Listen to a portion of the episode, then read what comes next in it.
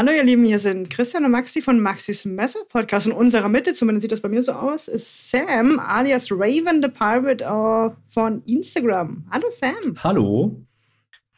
Hallo Christian. Hi. Jungs, wie geht's euch? Bestens. Also hier sind es jetzt schon gefühlte 2000 Grad und es wird tendenziell ja? noch schlimmer. Aber no, noch geht's. Aus welcher St äh, kannst du, wo, wo, wo bist du jetzt gerade? In welcher Stadt? Ich bin in der Nähe von Frankfurt. Oder? Und ähm, oh, unsere ja. Wohnung ist im siebten Stock und mir scheint die Sonne direkt ins Wohnzimmer rein. Also normalerweise versuche ich oh, das ja. Wohnzimmer bestenfalls zu meiden, aber mit Alufolie auszukleiden. ja. Äh, mit Alufolie und äh, getönten Scheiben, die ich vom BMW geklaut habe. nee, aber es lässt sich noch aushalten. Wir haben ja letzte Woche eine Folge ge äh, gemacht über die Blade Show. Also eigentlich ist es ja hier die, die, äh, der Übergangsfolge, um dich vorzustellen. Ah.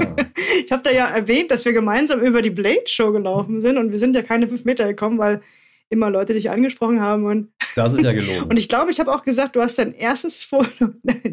ich, hab, ich wusste, dass du das sagst. Ich sagte schon in der Folge, äh, äh, dass du das anders sehen würdest, aber es war schon sehr interessant, da ähm, mit dir rüber zu gehen, weil du ja auch auf Instagram, aber da kommen wir später nochmal zu, ähm, mehr Fotos von dir auch zeigst. Das heißt, die Leute wissen, wer dahinter steckt und dann so, du wirst erkannt. Mhm. Jetzt immer mehr, ne? Also es hat eine Weile um, gedauert, bis ich irgendwann genau, ich ja, mich zu erkennen gegeben habe.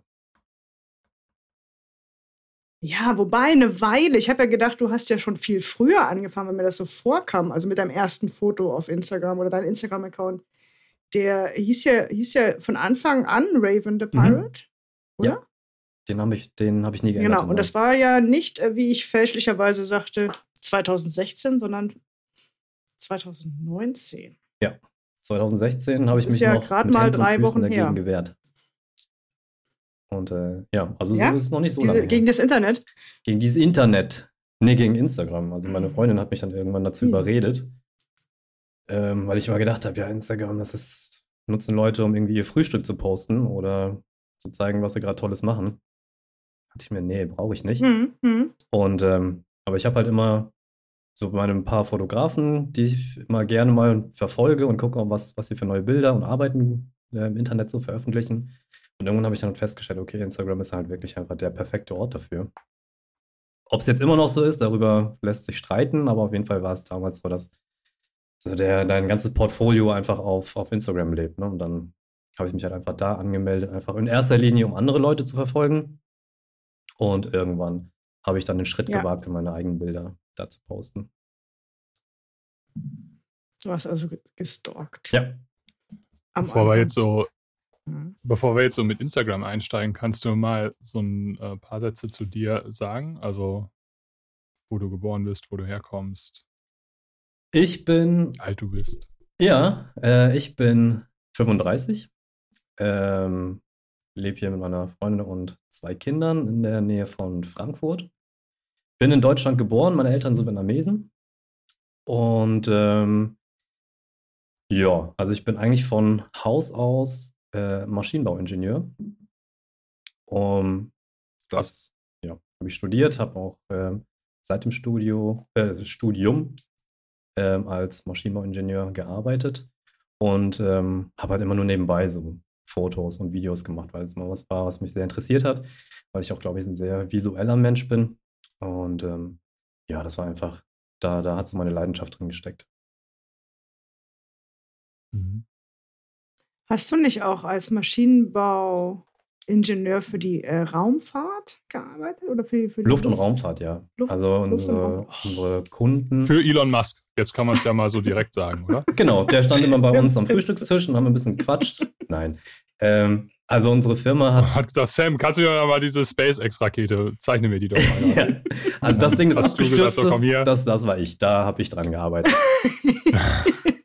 äh, nee, unsere Firma ist halt, ähm, beziehungsweise unsere Abteilung in der Firma hat ähm, Testeinrichtungen für Firmen gebaut. Und da waren unsere Hauptkunden hauptsächlich Luft- und Raumfahrt, sprich, wenn die Hydrauliksysteme geprüft haben wollten oder irgendwas auf Feuerfestigkeit geprüft haben wollten oder mal einen ganzen Flügel einen Dauerstresstest äh, packen wollten, dann haben wir die Einrichtung dafür designt, gebaut und den ganzen Test auch teilweise mitbetreut, wenn der Kunde das gewünscht hat. Das war so das, was unsere Abteilung gemacht hat. Und ich war da hauptsächlich äh, Designingenieur und ähm, Projektleiter, sprich, ich habe dann die ganzen, den ganzen Aufbau und den Test mit durchbetreut. Ja. Aber nebenbei hast du immer fotografiert, oder? War das? Äh, ja, also es hat angefangen in, während meinem Studium. Mhm. Ähm, da habe ich dann irgendwann angefangen, aus Spaß einfach so unsere Freizeitaktivitäten zu filmen. Ich habe mir irgendwann eine GoPro geholt, habe die vorne auf mein Fahrrad draufgepackt. Oder ähm, wenn wir irgendwie zu Open-Air-Festivals gefahren sind, habe ich so kleine Videos zusammengeschnitten, einfach nur so zwei, drei Minuten, einfach nur für uns, dass wir so kleine Erinnerungen hatten. Und das ging dann von da aus dann immer weiter, weil ein Großteil meiner Freunde so ein bisschen in der ähm, Veranstaltungsszene waren. Also es waren entweder Veranstalter selbst oder haben, waren Clubbesitzer oder DJs oder andere Fotografen und dann bin ich so ein bisschen da reingerutscht. Und dann haben die Leute gesehen, ah, okay, der macht viel Fotos und vor allem Videos zu der Zeit, was zu der Zeit nicht so viele gemacht haben. Dann haben die gefragt, ja, hier hast du nicht Lust, hier auf der Veranstaltung ein paar Clips zu drehen oder auf dem Festival ein paar Clips zu drehen. Und äh, dann habe ich das so ein bisschen nebenbei gemacht im Studium, einfach nur ein bisschen Taschengeld nebenbei zu verdienen. Und ähm, weil es mir halt einfach Spaß gemacht hat. Ja, also Kamera hatte ich irgendwie immer nebenbei im Anschlag gehabt.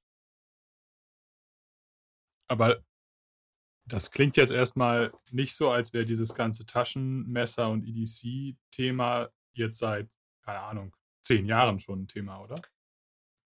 Jein. Also Taschenmesser tatsächlich noch nicht so lange. Aber bei mir hat es eher so angefangen, ähm, wahrscheinlich über diese ganze Tech-Geschichte, ne? Kameras und ich bin halt ein ganz großer Computer-Nerd schon immer gewesen.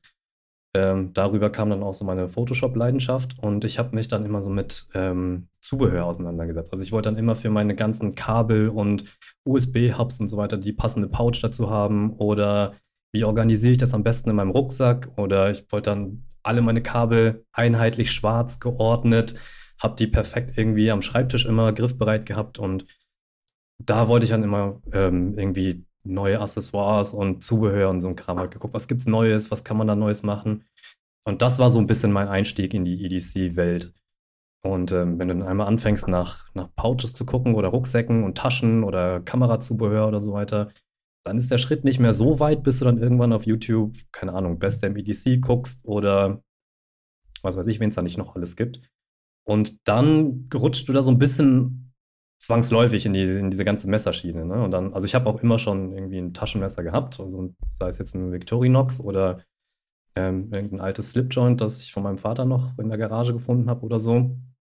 Und ähm, deswegen war halt so auch so die, diese Bereitschaft für diese ganze Welt schon da, ne? dass du dann gesehen hast, ah, okay, es gibt noch viel geilere Sachen als äh, das alte abgegrabbelte Victorinox, das ich in meiner Kameratasche rumliegen habe. Ja. Und das, ähm, das erste Messer, oder, oder wie kommst du von, du hast ja, als du deine Kabel jetzt schwarz, alles schwarz sortiert, das hast du dir ja nicht fotografiert und online gestellt, ne? Äh, wie, wie kam denn der Schritt zu? Du, ja, also, ne? also ich habe ja während in meinem Studium schon Fotos und Videos gemacht. Und ähm, mhm.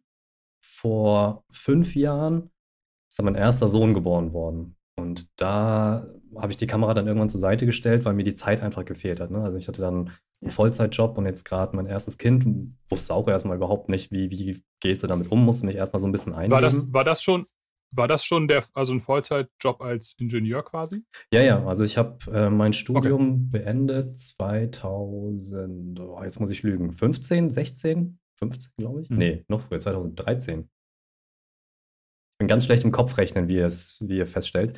Jedenfalls habe ich schon relativ ja. lange in dem Vollzeitjob gearbeitet und ähm, habe dann so die, die Kamera hat einfach keine, also ich habe keine Zeit mehr gefunden, ähm, Fotos zu machen ne? und vor allem dann auch rauszugehen, also auf Events gehen schon gar nicht.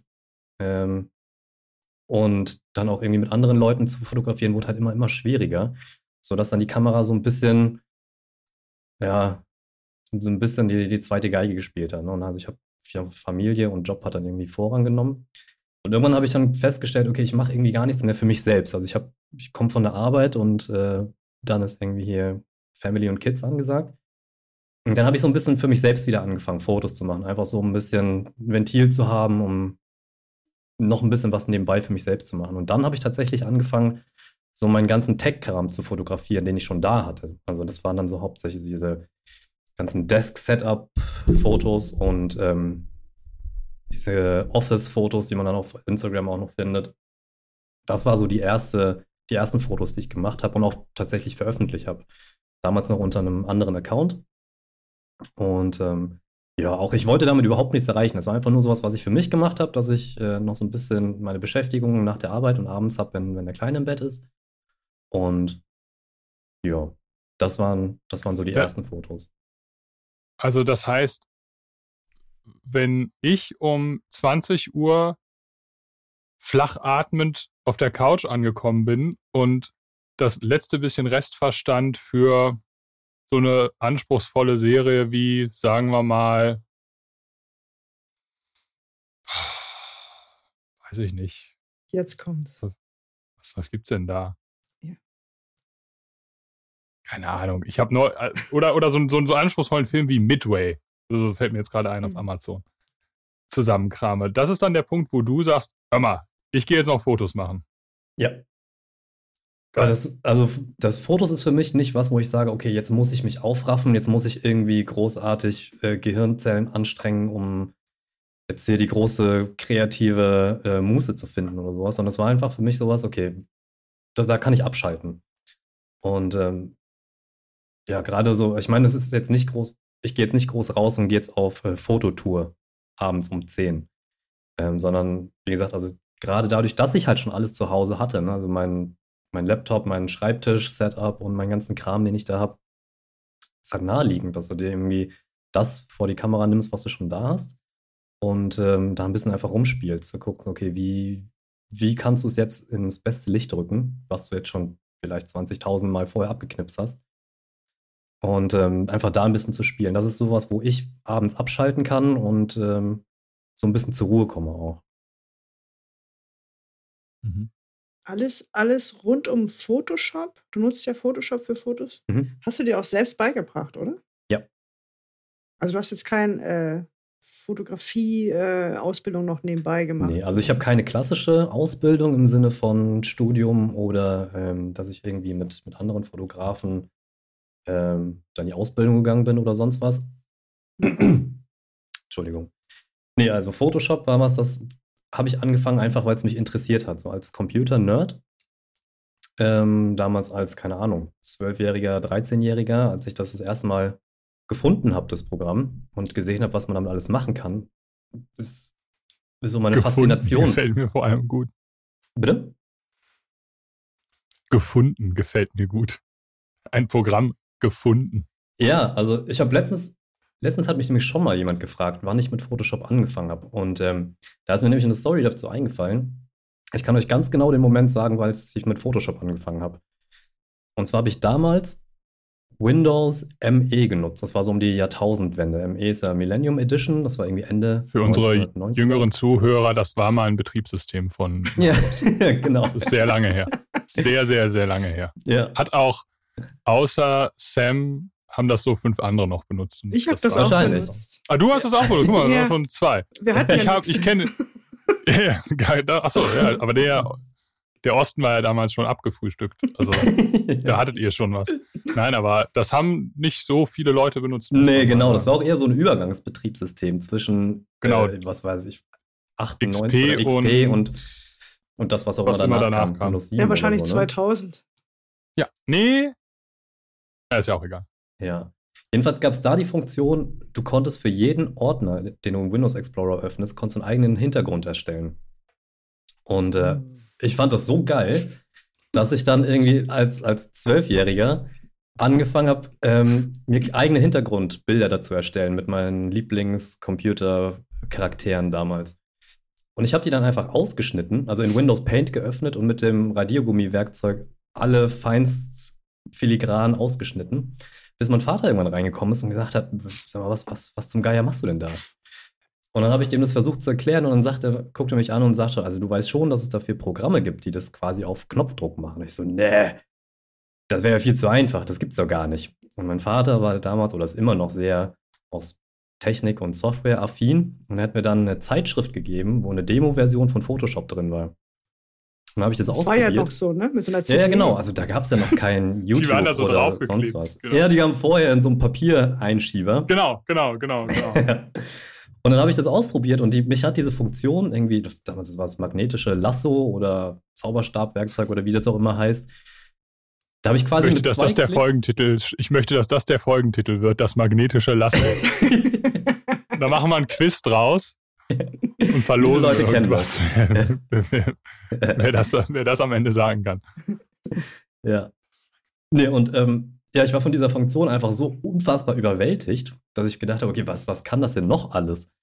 Und dann habe ich einfach alles verschlungen, was mit Photoshop zu tun hat, sei es jetzt Zeitschriften, die da irgendwie wöchentlich rauskamen, oder als dann irgendwann YouTube ein bisschen größer wurde, habe ich mir jedes Tutorial dazu reingezogen und habe einfach aus Spaß alle Funktionen ausprobiert und geguckt, was kann man damit machen. Und habe dann einfach Photoshop genutzt, ohne dafür eine richtige Anwendung zu haben, sondern einfach nur, weil ich von der Software an sich so überwältigt war. Und das war so mein Einstieg in diese ganze Grafikgeschichte. Und ähm, der Übergang zu Foto kam dann da, dadurch, dass ich irgendwann an dem Punkt angekommen bin, da, wo ich die Fotos von anderen Leuten bearbeitet habe und festgestellt habe, ah, okay, das hätte besser funktioniert, wenn der Fotograf das anders fotografiert hätte. Und irgendwann habe ich dann gesagt, ja, nee, komm, dann machst du es einfach selbst und sparst dir die ganze Mühe. Und habe mir dann eine Kamera gekauft und habe die Fotos einfach selbst gemacht. Und das war dann so mein Einstieg in die Fotografie. Wie alt warst du da etwa? Also, wie gesagt, mit Photoshop habe ich angefangen mit 12 oder 13. Und meine erste Kamera habe ich gekauft, da war ich 20, glaube ich. Ich hatte schon acht Jahre Erfahrung mit Photoshop. ja. Bevor er eine Kamera hatte. Genau. Ja. ja. Die meisten machen es ja andersrum, ne? Kaufen sich dann irgendwie, keine Ahnung. Also in meinem Umfeld früher war das, war das tatsächlich mal eine Zeit lang angesagt, dass man sich dann so, also ich bin, ich bin ähm, ein Jahr älter als du und also bei uns war das so in dieser Peer Group, dass sich da tatsächlich einige eine Kamera zur Konfirmation gekauft haben. Ne? Also man war, hatte dann ja so mit, mit, mit 13, 14 Konfirmation. Und da war es bei uns damals relativ angesagt, ähm, sich eine Spiegelreflexkamera, also eine digitale mhm. Spiegelreflex zu kaufen. Und aber da haben dann alle wie die Wilden auf Konzerten fotografiert, aber da konnte keiner Photoshop bedienen. Oder also oder vielleicht so ganz, ganz, ganz rudimentär. Es gab so ein, zwei Cracks, die das konnten, aber ich sag mal, von zehn konnte das einer. Mhm. Und die meisten haben sich wirklich den ganzen Tag nur damit beschäftigt, gute Fotos. Da waren, da sind auch gute Fotos bei rumgekommen, aber mhm. die hat keiner nachbearbeitet. Und bei dir war es ja genau andersrum. Du hast acht Jahre lang Fotos bearbeitet, bevor du dann eine Kamera hattest, ne? Ja, genau. Also ganz, ganz so richtig ist es auch nicht. Also ich habe vorher auch schon Kameras gehabt, so kleine digitale Point-and-Shoots und ähm, also nichts, nichts Weltbewegendes. Ne? Also wie gesagt, mein Vater war sehr technikaffin und hatte auch alles mögliche zu Hause rumliegen gehabt, was ich mal mitbenutzt habe. Ähm, aber dadurch, dass ich dann immer mehr die Software genutzt habe und dann halt auch irgendwann festgestellt, ah, es gibt halt auch das RAW-Dateiformat, was halt nochmal eine ganz andere Welt eröffnet an, an Fotos, äh, an Fotonachbearbeitung. Kannst du für Zuhörer, die da sich nicht so auskennen, in ein oder zwei Sätzen erklären, was eine RAW-Datei ist? Ja, also ein Bild oder ein, ein Bild wird so dargestellt, dass es für, den, für das menschliche Auge alle Informationen hat, was du brauchst oder was du siehst.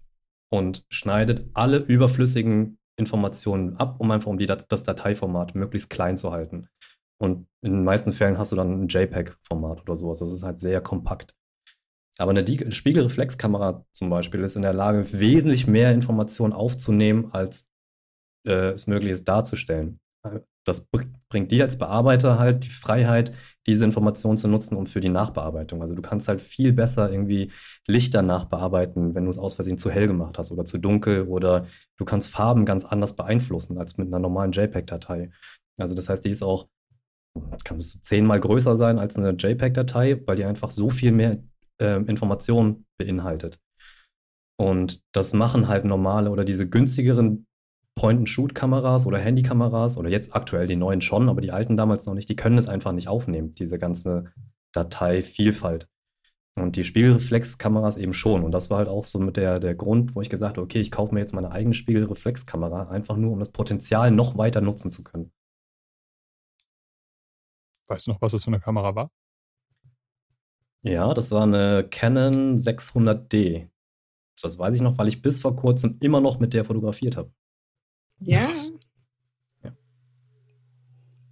Die ist dann jetzt wie alt? 15. Die ist, ja, ne? da muss dann 15 Jahre alt sein. Wow, krass. Und ähm, ähm, das heißt, du hast jetzt deine zweite Kamera in deiner Laufbahn. Ja.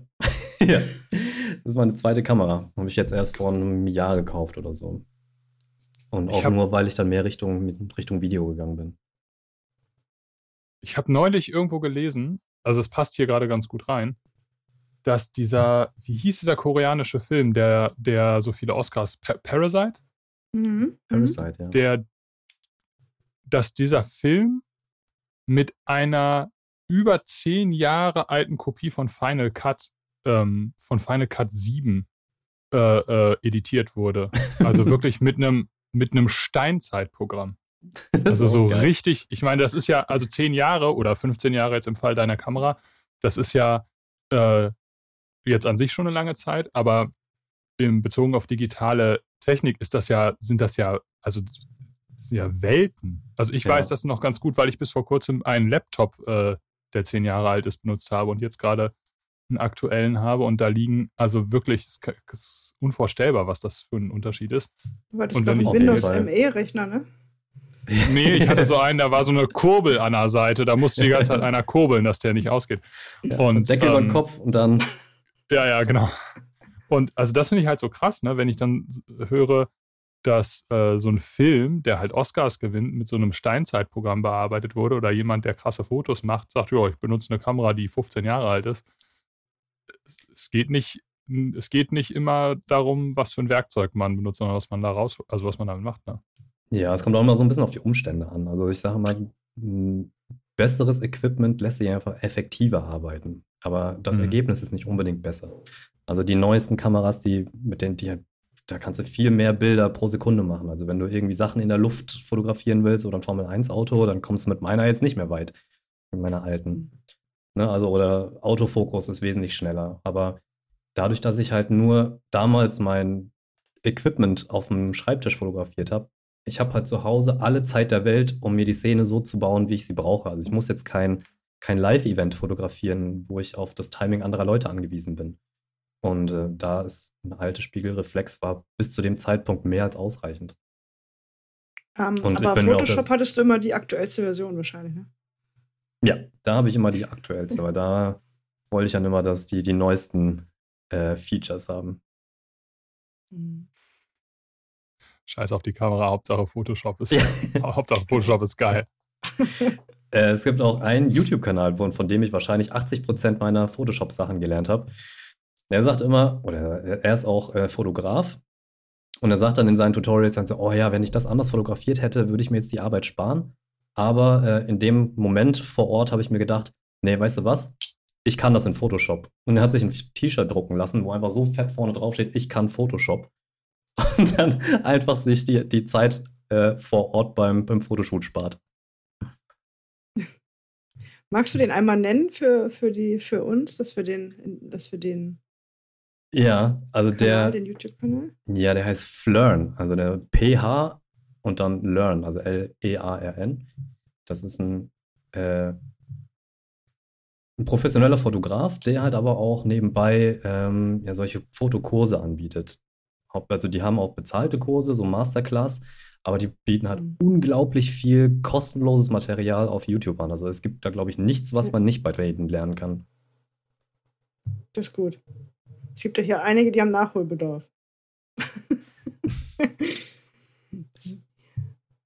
Ähm, ja, wo waren wir jetzt? In welchen? Äh, wann? Du hattest angefangen, äh, dein, dein Tech-Kram zu fotografieren. Das war so 2000 und 15, 16? 2015, 16, 17, 17 ja, das war dann schon so ne? äh, ja, 17, 2017 oder sowas, ja, glaube ich, genau, ja. Genau. Rein für dich zur Entspannung, um auch mal was äh, Kreatives zu machen, glaube ich, würde ich das so ja. sehen, ne? Ja, Und, genau. und Stand der Dinge war dann quasi Fulltime Ingenieursjob, erstes Kind, abends hobbymäßig ein bisschen für sich fotografieren. Genau. genau. wie ging es genau. von da aus weiter? Das habe ich erstmal eine ganze Weile so betrieben und ich habe dann, also auf Instagram gibt es ja so verschiedene Nischen, ne? also in, die du, in denen du dich bewegst. Und damals war das so, und ich wollte so in diese Fotografen-Nische, Produktfotografie, Desk-Setup, ab und zu mal ein Porträt drin. Und ich habe dann gemerkt, das läuft nicht so richtig. Also es ist unglaublich schwierig, da Fuß zu fassen. Äh, und dann ging das so zeitgleich ein bisschen los, dass ich immer mehr in die EDC-Welt reingerutscht bin oder mich immer mehr dafür interessiert habe. Und dann habe ich auch angefangen, in meinen, ähm, in meinen Tech-Fotos auch immer mehr so EDC-Kram reinzupacken. Also das waren dann so Flatlays von perfekt organisierten Kabeln und Festplatten und Kameraequipment und so ein Kram. Und von den Flatlays ging dann über mit verschiedenen Portemonnaies, die ich auch schon gesammelt hatte und ähm, Kugelschreibern und was auch immer. Und der Fokus ist dann für mich dann irgendwann so rübergewandert. Ne? Und ähm, habe ich gesagt, okay, dann pass auf, dann habe ich mir quasi selbst so ein bisschen die, die Challenge gestellt, dass ich jetzt EDC-Kram fotografieren will. Oder, oder schauen wollte, wie lässt sich das fotografieren, weil das, das hatte ich bis dahin noch nicht so fotografiert und wusste nicht, wie das, wie das geht. Und gleichzeitig war halt auch mein persönliches Interesse an der ganzen Welt jetzt mittlerweile so groß, dass ich gesagt habe, okay, ich möchte das jetzt machen und habe dann einen zweiten Instagram-Kanal äh, erstellt. Das ist jetzt mein aktueller, wo ich einfach nur EDC-Kram gepostet habe. Das waren dann Flatlays von Notebooks und ähm, Kugelschreibern und ähm, dann mein, meine ersten richtigen Messer, die ich mir damals gekauft habe. Uh, und ähm, jetzt geht's los. Genau. Ja, und dann ähm, war das so der, der, der Start von dem zweiten Instagram-Kanal, den ich dann irgendwann nur noch exklusiv betrieben habe. Also der andere ist also ein bisschen ausgestorben, weil ich festgestellt habe, so diese, die Community in der ganzen EDC-Welt. Also äh, zum ersten, es gibt eine Community, die habe ich sonst auf Instagram noch nicht so ausgeprägt gesehen, wo die Leute sich halt untereinander kennen und sich auch austauschen und ähm, auch sehr, also neue Leute sehr willkommen heißen. Also so als Frischling nicht irgendwie abgestempelt wirst von wegen, ach hier, guck mal, der hat irgendwie nur ein altes Buttermesser von vor 20 Jahren, sondern da wirst du halt direkt willkommen geheißen und ähm, kannst dich direkt mit Leuten austauschen, ohne da irgendwie Scheu zu haben. Und ähm, ja, aber ich habe das sonst immer noch weitergemacht, als ich gesagt habe, okay, aber das mache ich hier irgendwie nebenbei, neben der Arbeit abends, wenn alle im Bett sind. Ich habe jetzt hier schon vier Klammern offen für Nachfragen. Wollte ich nur mal so sagen. Hast ja. du schon eine Frage? Oder vier? Warum, das heißt, dieser Raven the Pirate Account hat, ist dann so 2019 etwa gestartet? Oder 18, ja. 19? 19, genau. Ich habe mal nachgeguckt. Ich glaube, mein erster Post war im Juni 2019. Ne? Also ziemlich genau drei Jahre her. Okay, also das war die Entscheid also das war der Punkt, wo du entschieden hast, okay, ich mache jetzt nochmal ein separates Profil mit einer relativ klaren Ausrichtung auf so Flatlays, EDC-Gedöns. Genau. Also ich habe halt, zu dem Zeitpunkt war ich ja dann auch schon zwei, drei Jahre auf Instagram. Und du hörst ja von allen irgendwie, ja, du musst da, um da irgendwie ein bisschen voranzukommen, musst da irgendwie eine klare Linie fahren und die Leute müssen direkt erkennen, was es bei dir auf dem Account zu sehen gibt. Und anstatt dann alles zu posten, worauf ich gerade Lust hatte, habe ich gesagt, okay, ich fahre jetzt eine relativ klare Linie und aber auch ohne irgendwie das ein Ziel zu haben, ich will jetzt irgendwie ins Unermessliche wachsen oder ich will jetzt das und das mit meinem Instagram-Kanal haben, sondern ich wollte einfach nur einen Ort haben, wo ich meine Bilder relativ gut sortiert ablegen kann. Warum Raven the Pirate? Also, da sind ja, da sind ja jetzt zwei Substantive drin. Einmal Rabe und einmal Pirat. Also, ja. ist ja sehr. Ja, Christian Christ hat Germanistik hier schon wieder voll drauf. Ach, ich, ja, genau. Ja, aber es sind ja, also es ist ja, ein, ich finde es schon ein recht ungewöhnlicher Name, ne? Hm. Ja, also es war jetzt kein Name, den ich mir überlegt habe, weil ich dachte, okay, den, das, das wird mal irgendwann ein feststehender Begriff oder sonst was. Also es war ein Name, der frei war. Nein, also ähm, Rabe ist so ein bisschen fast wie so, wie so ein Insider, weil mein Bruder mir irgendwann den Namen Rabenjunge als Spitzname gegeben hat. Also ich bin in der Familie so ein bisschen ja, so ein bisschen das schwarze Schaf. Also meine Eltern sind beide Vietnamesen und die sind so das, was du von den Klischee konservativ traditionellen asiatischen Eltern erwartest. Ne? Also du wirst entweder Arzt, Ingenieur oder arbeitslos. Das sind so die drei Optionen, die dir als, äh, als asiatisches Kind äh, gegeben werden. Und ich habe da nicht so ein bisschen, nicht so richtig in deren Idealvorstellung reingepasst. Also ich habe halt relativ früh angefangen, Heavy Metal zu hören, schwarze Klamotten zu tragen, irgendwie auf Partys und Konzerten zu gehen und zu trinken und mich zu tätowieren und piercen. Und äh, das war meinen Eltern damals immer so ein Dorn im Auge.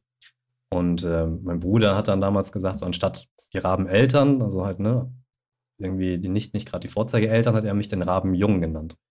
Und daher kam so der, der Rabe. Und jedes Mal, wenn ich dann irgendwas Neues gemacht habe oder mich ein neues Piercing dazu kam oder ein neues Tattoo gestochen habe, dann sagt mein Bruder, ha, das war wieder eine ganz schöne Rabenaktion. Und äh, da, da ist halt der, der Name der Rabe dazu gekommen. Und dann habe ich ist bei Instagram der, versucht. Ist, ist der älter oder jünger? Der ist jünger, also der ist sechs Jahre jünger als ich. Und ähm, ja, also ich habe damals alles schon gemacht, um ihm so ein bisschen den, den, Weg zu ebnen. Also er ist jetzt auch tätowiert und ähm, also der hat bei weitem nicht die Probleme mit meinen Eltern gehabt, die ich damals hatte. Und ähm, genau, dann habe ich bei Instagram versucht, irgendwie einen Namen rein einzugeben. Keine Ahnung, The Raven oder Sam The Raven. Das war alles schon vergeben. Und ähm, der, der Pirat kam halt dadurch, dass ich eine relativ, also ich bin ziemlich, war ziemlich besessen von allem, was so Subkulturen angeht. Ne? Also Mafias, Biker, Rocker, ähm, ja, alles, was so ein bisschen so dieses, dieses ähm, Bruderschaftsdenken und äh, Ehrenkodex und so Geschichten, das hat mich alles fasziniert. Und äh, Piraten gehören natürlich auch dazu.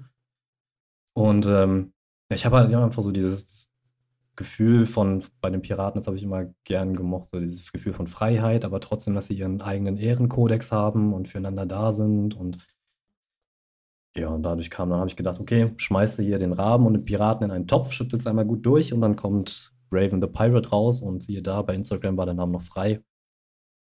Und dann ist es der geworden.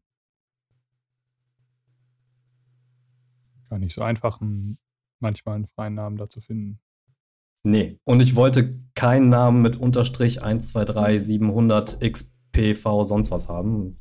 Da habe ich einfach so lange weitergesucht, bis es einen halbwegs vertretbaren Namen gab. Ja. Und seitdem nie geändert. Das ist ja auch schon was. Du kannst ja mal sagen, ja.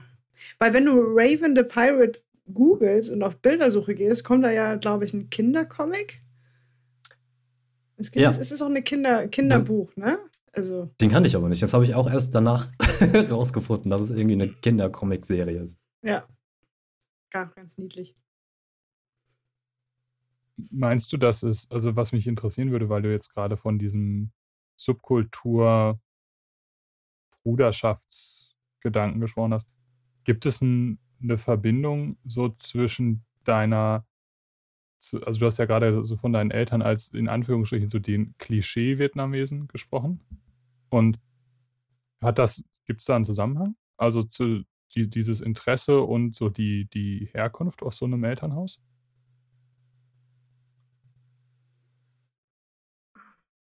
Ich weiß nicht, ob es unbedingt mit also der, der Bruderschaftsgedanke oder ähm, das jetzt damit mit, mein, mit meiner Herkunft zu tun hat. Aber also ich bin halt auch schon sehr interessiert in asiatischer Kultur und Mythologie vor allem.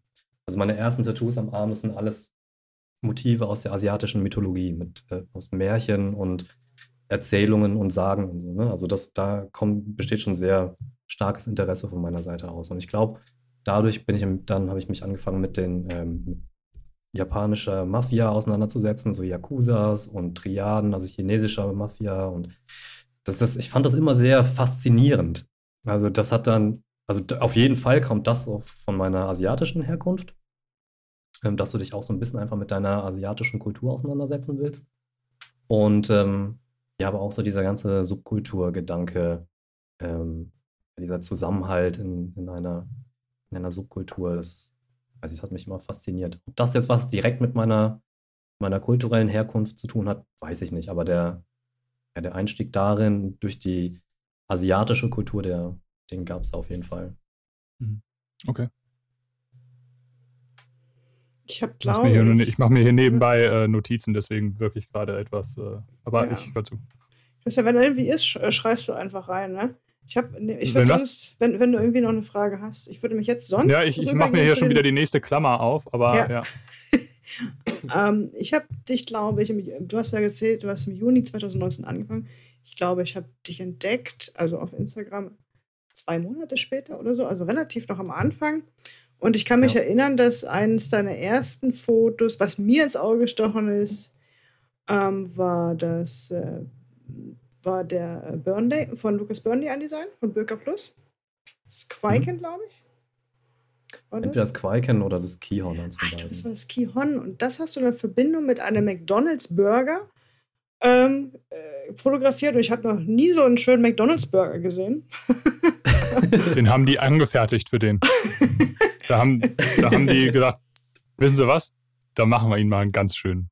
Das ist der Filialleiter in Der ist auch gefotoshoppt. Achso. Schade. Nein, ist er nicht. Ne, den habe ich danach auch tatsächlich, tatsächlich gegessen.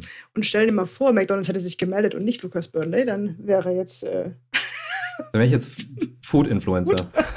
Boah. Das heißt, Mit 20 Kilo mehr auf den Rippen wahrscheinlich. Ja, mit denen kommst du aber nicht hin in drei Jahren. Boah. Ausgerechnet McDonalds, das ist ja auch wirklich. Das war aber ein Signature-Burger, also schon der bessere. Wenn ich nicht recht erinnere. Ja, aber du kannst, also damit, damit, siehst du, was mit Photoshop alles möglich ist.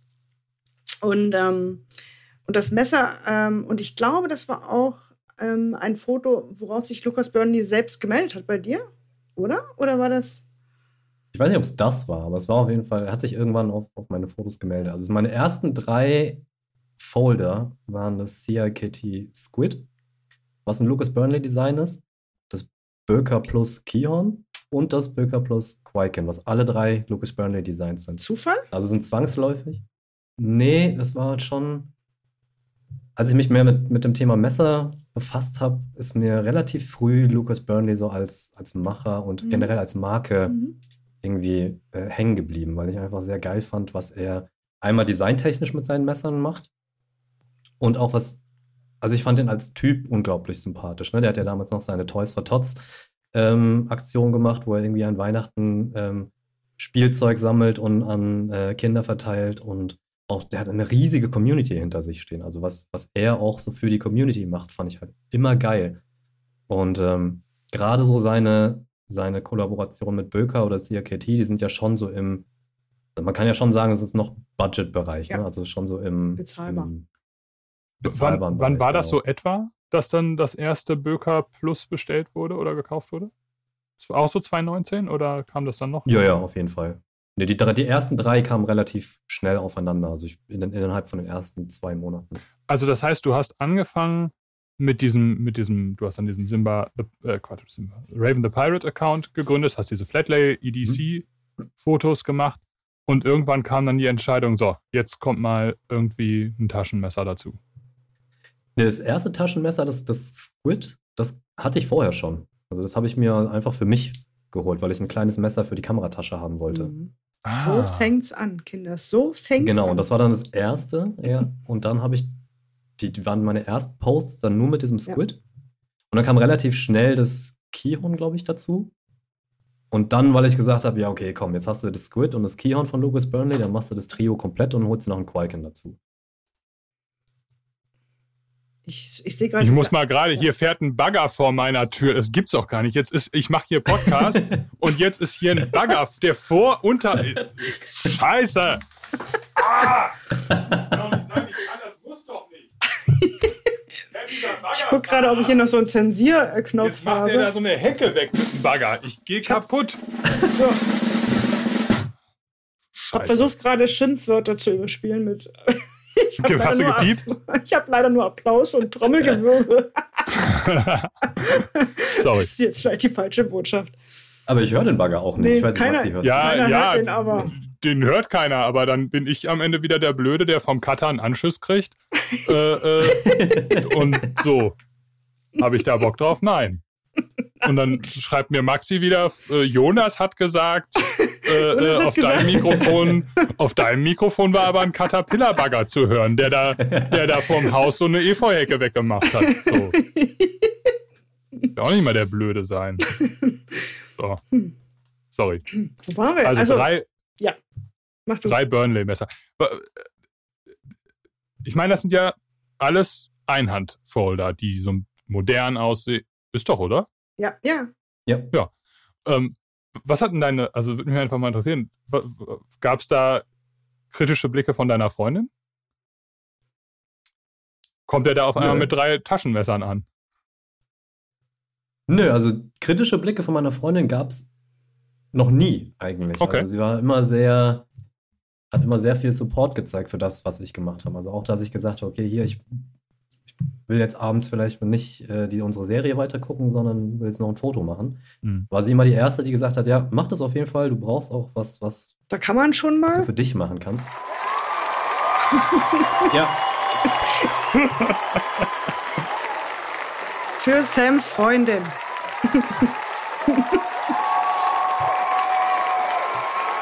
So, Sorry, den langen Applaus genommen. ich hab's mal verkürzt, aber ihr wisst ja, was ich sagen wollte. Also, was wir sagen wollten. Ans, das, es ging Grüße. An, ging an Sams Freundin. Liebe Grüße. ja, da wird sie sich freuen. Nee, also von ihrer Seite gab es noch nie irgendwie Gegenwind. Weil sie immer Meistens hat sie mich sogar noch so in die Richtung gedrängt, weil sie gesagt hat, nee, du brauchst was, was du für dich machst, sonst äh, gehst du, drehst du irgendwann durch und dann gehst du mir auf den Sack. Deswegen äh, mach, du mal, mach du mal deine Messerfotos, ist schon okay. Und ähm, solange wir dadurch nicht irgendwie die nächste Miete nicht bezahlen können, passt das schon.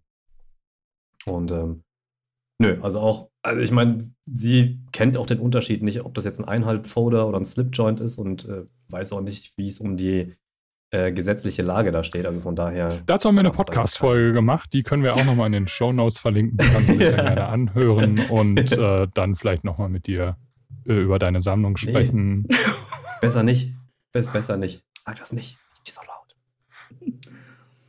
Gibt es eigentlich eine JVA in Frankfurt? Ja, ne? Ich glaube schon.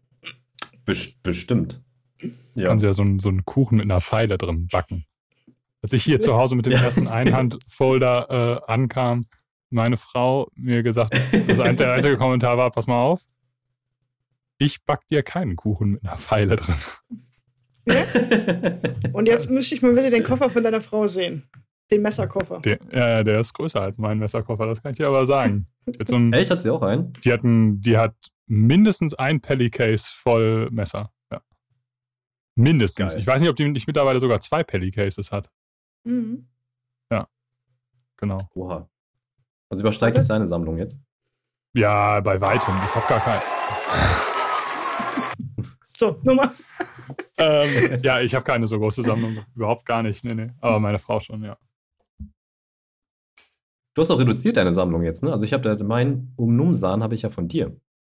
Genau, richtig. Aber ich hatte auch nie eine große Sammlung. Ich habe immer, da habe ich keinen Spaß dran. Ich habe überhaupt kein, also das, ich ganz im Gegenteil. Ich finde das sehr belastend, wenn ich zu viel Kram hier liegen habe. Weil ich mich dann immer nicht entscheiden kann, was ich äh, nehmen will. Dann stehe ich da ewig und muss darüber nachdenken. Das empfinde ich als sehr unangenehm. Deswegen hatte ich. Mir geht es ja auch so. Ich versuche ja ständig meine Sammlung zu verkleinern, aber irgendwie komme ich nicht hinterher. Also irgendwie sind die neuen Messer sind immer schneller da, als ich die alten verkaufen kann. Mhm. Sam hat mittlerweile zwei Kameras äh, äh, äh, in den letzten 15 Jahren. Und wie viele Messer hast du in den letzten drei Jahren? in den letzten drei Jahren? Wie viele Messer in den letzten drei Jahren? Muss ich wieder mein, ja. Jetzt muss ich wieder mein, mein Nerd-Level outen. Ich habe irgendwann angefangen, mir eine, eine Datenbank anzulegen mit allen Messern, die ich mir zulege, wo halt drin steht, was für ein Klingenstahl das ist. Und, da gibt es äh, auch eine App. Größe und ich meine ja, aber ich fand die irgendwann unübersichtlich oder einfach nicht gut zu handhaben. Also habe ich mir einfach irgendwann eine Excel-Liste ja. gemacht. Das war für mich schneller, als jedes Mal eine App zu öffnen. Und ähm, da sind halt alle Messer drin, die ich jemals hatte und wieder verkauft habe und jetzt aktuell noch habe. Und laut dieser Liste habe ich in den drei Jahren 82 Messer besessen und aktuell noch ungefähr 50. Mhm. Das sind 40 mehr, als ich habe. Ja, ja. Ah. Sehr, sehr cool. Ja. Ich zähle bei mir nicht. Na, das ja, ist auch besser so. besser so. Das Problem ist, meine Datenbank oder meine Excel-Liste zählt auch automatisch den Gesamtpreis hey. zusammen. Und die Funktion hätte ich vielleicht nicht, nicht reinmachen hm. sollen. Keine gute Idee, keine gute Idee. Du, ähm, du nee. hast ja angefangen mit, oh, das, das Quid ist, glaube ich, damals gewesen, so um die 39 Euro. Wenn man das mhm. mal, das hatte, ja, so, das so einen grünen so Ring, ne? Ja, es ist. Ja. Und dann ging es wahrscheinlich auch, äh, ich, hattest du auch so dieses oh, unter 100? Erstmal? Ja, deswegen habe ich mir das Keyhorn nämlich als zweites geholt, weil das war damals reduziert. Das war, glaube ich, gerade so der Ausläufer. Das waren so die letzten Modelle, die sie noch äh, produziert haben. Das wird ja jetzt, glaube ich, gar nicht mehr produziert oder angeboten. Ne? Oder wenn dann nur in einer Tanto-Variante ja. oder so. Und das gab es dann damals zu 89 Euro, wo ich dann gesagt habe, okay, ist auch noch unter 100. So die, die ist vertretbar. Ne? Genau. Mhm. Ja. Was war das erste über 100? Und dann das Quaiken, das das war das Quaiken, das dritte. Das war dann 120 Euro, hat es, glaube ich, gekostet damals. Das und das war schon sowas, wo ich viermal nachgedacht habe, ob ich mir das jetzt kaufe oder nicht. Und das hat auch schon im ersten Moment schon, schon ein bisschen wehgetan in der Brieftasche. Ist auch aber echt ein brutal beliebtes Modell. Ne? Also, ja. ich, ich glaube schon, also ich, Immer ich, mich würde, also ich, mich würde mal interessieren, wie viel Quikens wir in den drei Jahren verkauft haben. Das sind wahrscheinlich. Es gibt ja unglaublich viele, ja, viele Variationen ja. davon. Ja, also du hast halt das normale, dann das Mini, dann gab es das Stubby, das Auto. Und dann als äh, Mikata, genau, das Auto von ProTech gab es dann noch. Dann das etwas günstigere und, ähm, Auto. Ja. Und ich glaube, gab es da nicht nochmal eine Lightweight-Variante davon oder so? Also, unglaublich viel. Also es zeigt halt auch, wie, wie unglaublich beliebt das Design ist. Ja, und es ist halt auch ein zeitloses Design, ne? Ja. Voll. Ich habe auch zwei. Ich glaube, ich habe sogar in Kupferqueiken. Ja, hast du. Ja, und, in, und das Mini in Titan. Das ist super. Hm. Ja, meins ist auch das Mini in Titan. Hm. Wir sind jetzt ja in den 2000, also in den 2020ern so angekommen. Und irgendwann gibt es ja diesen Punkt, wo, wo ich mich jetzt von außen frage, warum kloppt jemand seinen unglaublich gut bezahlten Ingenieurberuf in die Tonne und wird, und das äh, formuliere ich jetzt mal absichtlich ganz despektierlich, und wird Influencer.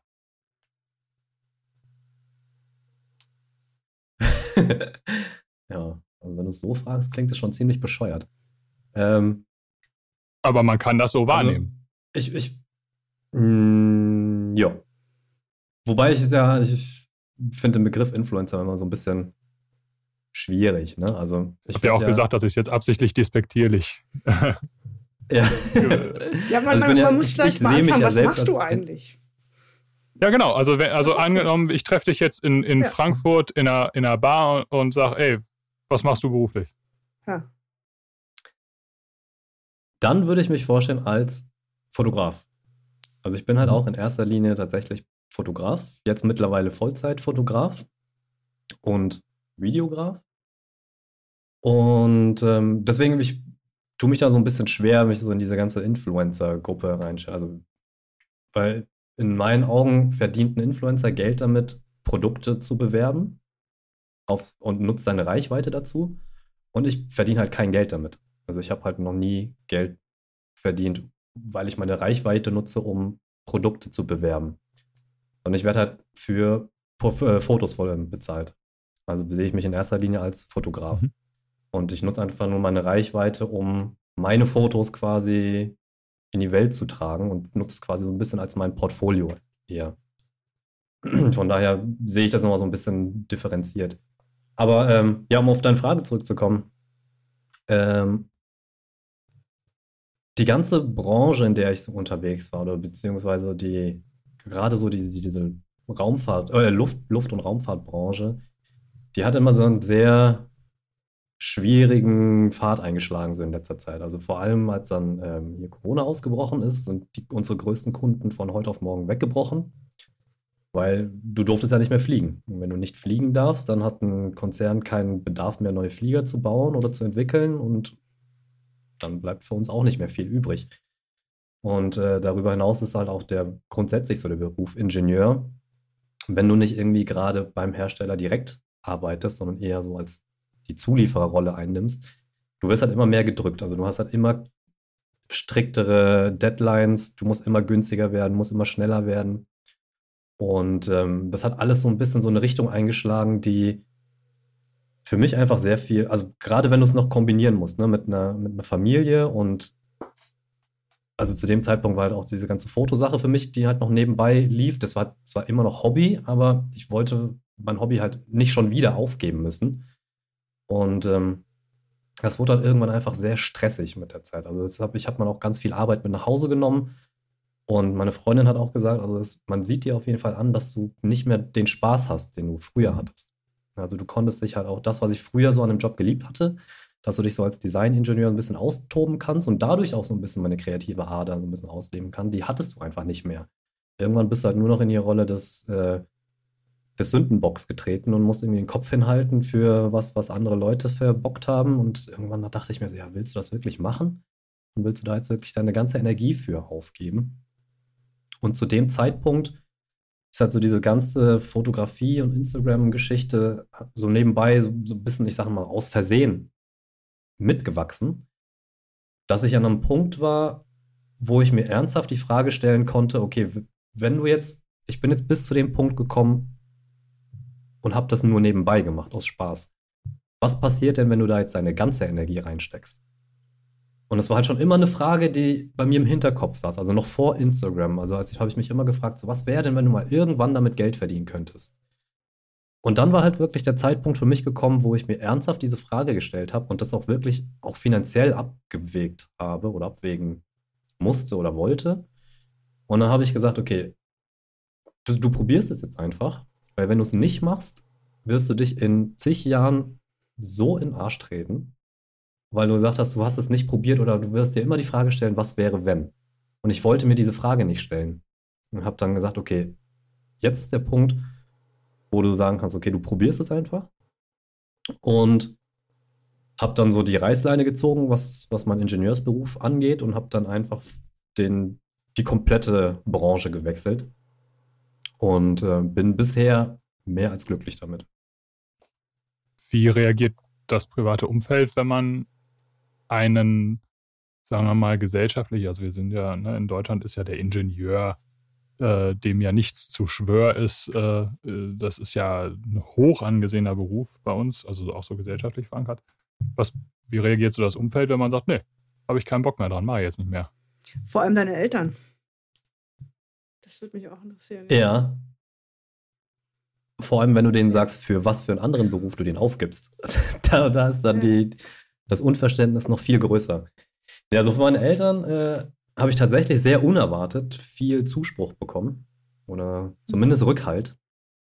Ähm, weil, also mein Vater kommt auch aus der Branche, das ist so, das läuft so ein bisschen in der. In aus der, der Ingenieursbranche? Also aus und, äh, also ist. Okay. Ja, ja, mhm. genau. Also auch, er ist auch Ingenieur in der ah, Luftfahrtbranche okay. gewesen. Also er ist mittlerweile im Ruhestand. Also kennt er auch das, das, äh, das Umfeld sehr gut. Also auch gerade so das direkte Umfeld, in dem ich mich immer bewegt habe. Und er hat dann auch mitgesehen, wie sich die ganze Branche entwickelt und hat halt gesehen, wie, wie, also auch wie unsere Firma behandelt wird oder wie du als Ingenieur behandelt wirst ne, in, der, in der aktuellen Welt. Und ähm, also ohne jetzt irgendwie irgendjemanden ankreiden zu wollen oder so, sind halt auch firmenintern Sachen passiert, die das eine oder andere dazu beigetragen haben. Und da hat mein Vater auch gesagt, so ja komm, also willst du dir das auch gefallen lassen und ähm, vielleicht guck dich mal nach, nach einem Plan B um. Und als ich ihm meinen Plan B vorgestellt habe, hat er erstmal mit einer Augenbraue gezuckt und hat gesagt, was hast du dir das überlegt? Und äh, zu dem Zeitpunkt habe ich es mir tatsächlich schon sehr gut überlegt und auch durchgerechnet und auch äh, verschiedene Optionen durchgeplant und habe, als mein Vater gesehen hat, dass das nicht nur so eine aus dem Bauch heraus Entscheidung ist, sondern schon sehr gut durchüberlegt war von mir, habe ich eigentlich auch nichts als äh, Zuspruch und Rückhalt von, von meinen Eltern bekommen. Also da muss ich sagen, ich bin überaus dankbar für mein direktes Umfeld. Also ich habe noch von, von keinem irgendwie gehört, hier du Bekloppter, Alter, was, was, was machst du denn da? Ähm, ja, also da kann ich mich nicht beklagen. Von uns sowieso nicht. von uns, von, nee, von uns von nicht. Euch, nee. Von also euch sowieso von nicht. Von dem Umfeld. ja, es ist nee. natürlich aber auch schon, du hattest ja mittlerweile, habt ihr ja schon euer zweites Kind. Es ist Mhm. Der Weg in die Selbstständigkeit, egal welche, ist natürlich immer noch so ein, puh, so ein Fall ohne Sicherheitsnetz. Ne? Das ist schon so ein bisschen, es kann. Wow, es ist schon, ich bewundere da deine Entscheidung. Ich finde es super. also ich habe auch immer ja, ne? noch die Hosen voll. wie Sau. Also ich will es auch gar nicht beschönigen. Also, dass ich jetzt sage, hier alles ist. Äh, w wann kam dieser. Mit rosa-roter Brille. Wann, wann kam dieser Schritt? War das 2021? Oder war das jetzt dieses Jahr? Nee, jetzt vor Jetzt dieses Jahr erst, ne? 22. Das war dieses Jahr. Ja. Ma Maxi, genau, wann, wann März, hast du. März diesen Jahres. Maxi, wann hast du das letzte Mal als Angestellte gearbeitet? 2010? Äh, 2010, ja. Ja. Also das ändert, ändert sich, sich dieses Hosenvollgefühl. Also du bist das jetzt seit zwölf Jahren bist du jetzt selbstständige Unternehmerin. Ist da, ja. Ändert sich das mit dem die Hosen voll haben? Also ich, vielleicht ist das bei äh, nee keine keine Chance. Auch nicht diese schlaflose Nächte hast du hast du hast du irgendwas passiert ja immer irgendwas in der Welt und immer denkst du oh mein Gott. Oder als wir als Corona anfing, Christian, weißt du noch wie der, wie wir da hm. die Podcast Folge gemacht haben? Ich weiß gar nicht wie oh Gott die Welt geht unter und geht halt es ging halt trotzdem glücklicherweise weiter. Aber ja. Also meine Vermutung ist ja, dass, dass das einfach nicht jeder kann. Ne? Also ich, ich kenne mich ganz gut und ich weiß, ich könnte nicht selbstständig sein. Ähm, aber ich glaube, es, es, es, gibt einfach so Menschen, die, die, die können das, die haben so Coping-Strategien, um mit diesen schlaflosen Nächten und diesen Sorgen und diesen Ängsten, die, die einfach damit auf natürliche Art und Weise einhergehen, fertig zu werden. Und Menschen, die können das vielleicht nicht so gut. Also deswegen finde ich das sehr bewundernswert. Also es ist krass. Vielen Dank. Also wir werden sehen, ob es, ob es funktioniert oder nicht. Wir können uns gerne in einem, in einem Jahr nochmal zusammensetzen.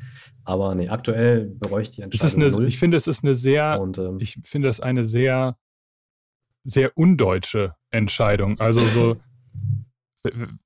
der deutsche Michel hat es ja irgendwie gerne sicher, vor allem sicher. Also sicher, Sicherheit. Sehr, sehr sicher muss es sein. Ne? Und ähm, da, das ist was, wofür ich die Amerikaner immer so, das ist natürlich jetzt also ganz große Schublade, die ich hier aufmache, aber ich finde das, also die, ich habe immer das Gefühl, so, dass das ist so, zumindest das, was so meine Freunde in den USA mir erzählen, dass es da weniger Angst gibt, mal zu sagen, scheiß das drauf, ich mache jetzt mal was anderes. Und